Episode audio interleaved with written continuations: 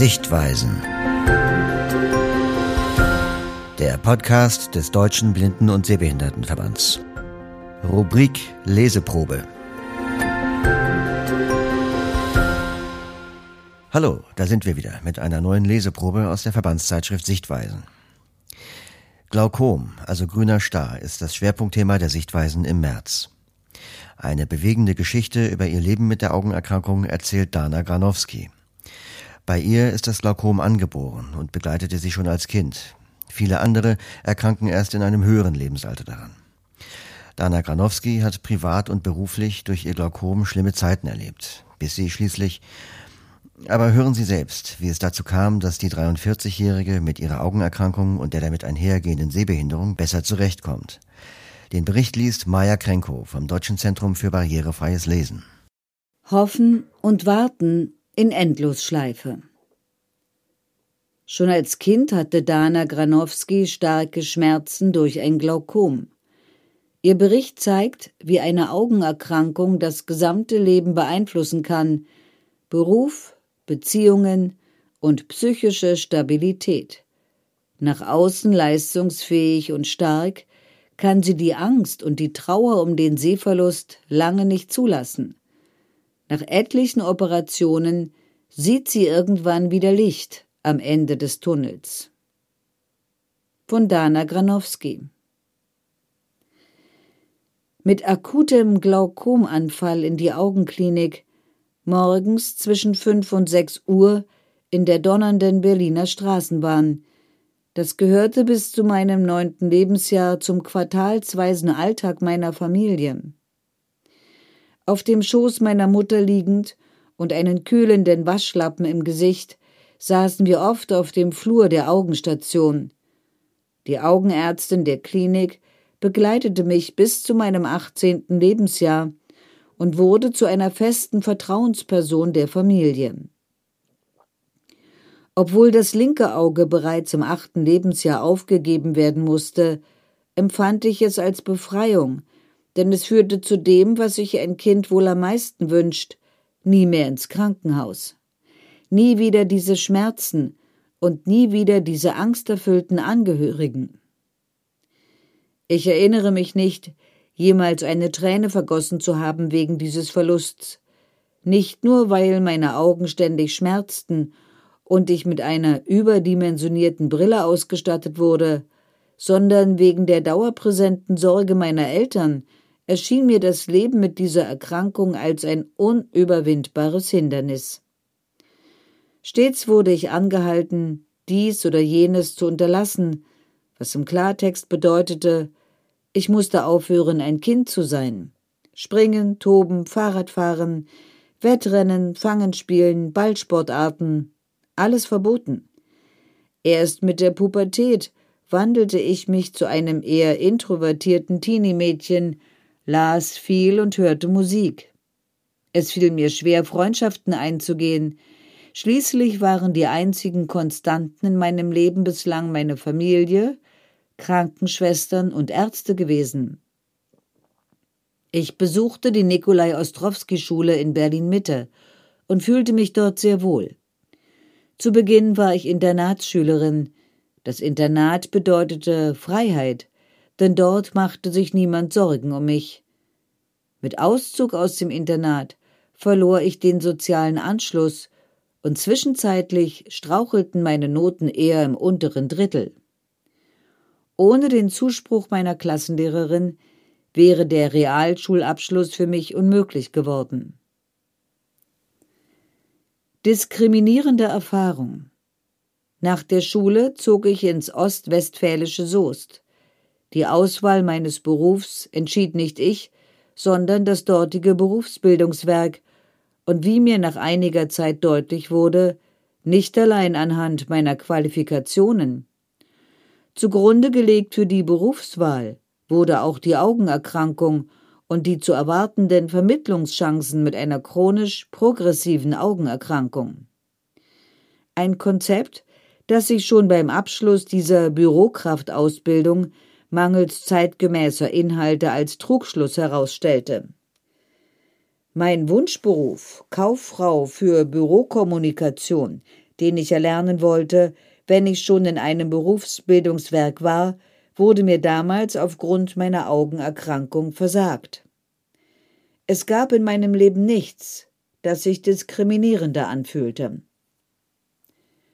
Heute bin ich zweifache Mutter und begleite meine Kinder mit Begeisterung in die anstehende Berufsfindung. Ich selbst habe fast neun Jahre als medizinische Schreibkraft in einer großen Dialyse- und Nierenambulanz sowie Diabetologie gearbeitet. In der Arbeitswelt war ich furchtlos, standhaft und tapfer. Das Gefühl, übermäßig viel leisten zu müssen, spiegelte sich nicht nur in meiner Arbeitsweise wider, sondern auch in meinen Beziehungen. Meine Ehe zerbrach, neue Beziehungen scheiterten, Freundschaften hielten nur begrenzt. Mit Ende 30 steuerte ich in die Erschöpfungsfalle und landete in einer psychosomatischen Klinik. Es folgte eine ambulante Langzeittherapie. Zeitgleich entwickelte mein verbliebenes Auge Augeninnendruckwerte schmerzhaften Ausmaßes inklusive eines Katarakts und einem riesigen Hornhautödem. Vor mir tat sich eine Realität auf, die ich seit mehr als 30 Jahren weit von mir geschoben hatte. Wie war das? Nie wieder Augenklinik? Nun gut, ein wenig kannte ich die Kölner Fachklinik bereits, aber irgendwie war ich immer minimalinvasiv davon gekommen. Nur einmal musste ich mich einer größeren Operation stellen. Ich erhielt mein erstes Bärfeldimplantat, ein Röhrchen, das in die Vorderkammer des Auges ragt und das überschüssige Kammerwasser abfließen lässt. Notfalleinweisung. Nun aber, knapp acht Jahre später, war es inoperabel verstopft. Ich hatte das Problem verdrängt. Statt ständig die Brille zu putzen, hätte mir auffallen sollen, wie schlecht mein Sehen auch ohne Brille war, und es wäre klug gewesen, den Dauerschmerz nicht zu ignorieren oder eine Selbsttherapie mit Glaubhacks zu versuchen. Das Ende der Fahnenstange war eine Notfalleinweisung. Eine Endlosschleife an Operationen, Abwarten und Hoffen begann. Diesmal wusste ich, das wird nicht glimpflich ausgehen. Es dauerte Monate, bis der Augeninnendruck wieder im Normbereich war, und ich benötigte ein weiteres Bärfeldimplantat. Die Linse wurde durch eine Kunstlinse ersetzt und die Hornhaut transplantiert. Aber auch das genügte nicht. Bereits ein Jahr später musste das Transplantat ersetzt werden, weil der hohe Druck es wieder zerstörte, ein weiteres Jahr später erfolgte die dritte Transplantation, und es gab nur wenige Menschen in meinem Umfeld, die das mit mir durchhielten. Jede Nacht lag ich wach in dieser Klinik und zitterte vor Angst. Ich hatte Schmerzen, die sich kein Mensch vorstellen kann, und überstand das nur durch Musik. Nächtelang war die Musik für mich lauter als der Schmerz und die Angst, bis ich an einem Morgen völlig erschöpft auf dem Untersuchungsstuhl vor dem Chefarzt saß. Das Auge war nicht untersuchbar, da es stark angeschwollen war. Er ließ das Untersuchungsgerät zurückfahren und irgendjemand betätigte den Lichtschalter. Mein minimaler Sehrest ließ mich eine große Gestalt erahnen. Wie geht es Ihnen denn? fragte er. Mich traf diese Frage wie ein Blitz. Wann hatte mich das letzte Mal jemand das gefragt? Ich spürte in mir etwas aufkeimen, das sich in den kommenden Tagen und Wochen fortsetzte. Die Dana, die niemals weinte, begann ihre Angst und Trauer zuzulassen. Sie begann ihre Gefühle, die nicht durchlebt werden konnten, zu erleben. Und das hatte ein Arzt mit einer einfachen, ehrlich gemeinten Frage geschafft. Um die blinden sehbehinderten Selbsthilfe hatte ich lange einen Bogen gemacht, aber nun befand ich mich in einer völlig neuen Situation. Es fühlte sich an wie ein freier Fall. Es war mein Vermieter, der mich an den Wuppertaler Blinden- und Sehbehindertenverein vermittelte. Und auch diesmal war es nur ein Satz, der mich zum Heulen brachte.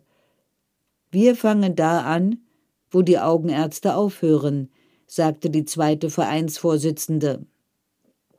Das Vertrauen, das ich in Soest verloren hatte, brachte sie zurück durch monatelanges Zuhören, Begleiten und Mitfühlen.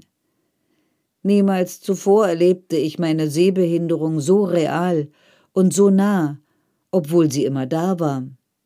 Ich musste erst 40 werden, um mit den Dämonen der Vergangenheit ins Reine zu kommen, meine Familie zu versöhnen und die Sehbehinderung annehmen zu können. Intensivere Beziehungen Niemals hätte ich mir vorstellen können, den weißen Stock zu benutzen. Heute verfalle ich in Panik, wenn ich ihn mal irgendwo vergesse. Ich habe Vertrauen gelernt, nicht zuletzt durch das Mobilitätstraining und die Perspektiven, die mir erst durch den Sehverlust eröffnet wurden. Meine zwischenmenschlichen Beziehungen kann ich zwar immer noch an einer Hand abzählen, aber dafür sind sie nachhaltiger und intensiver geworden. Ich weiß heute besser, was ich ablehne und was sich richtig anfühlt. Ich weiß heute, wie wichtig die Arbeit der ehrenamtlichen Menschen in den Vereinen ist und bin nun selbst ein Teil davon.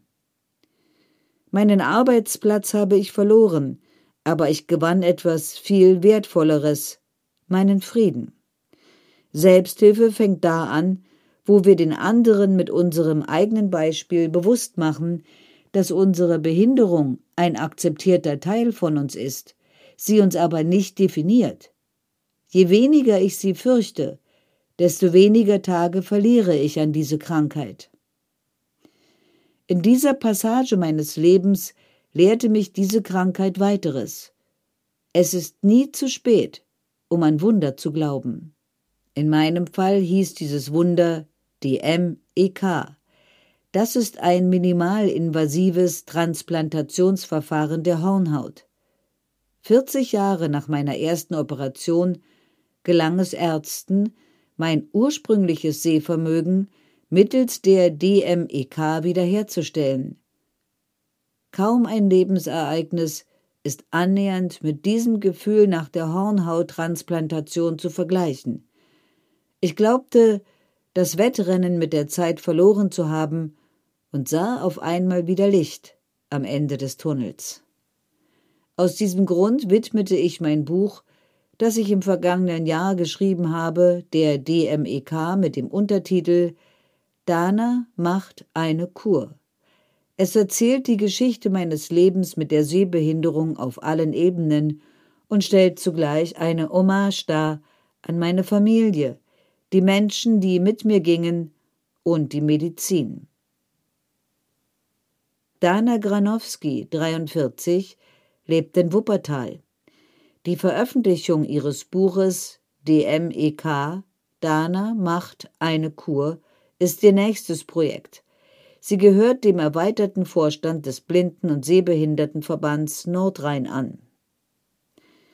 Ein Foto zum Text mit der Bildunterschrift Dana Granowski lächelt. Sie hat kurzes, seitlich gescheiteltes blondes Haar und trägt eine Bluse mit Kreismustern.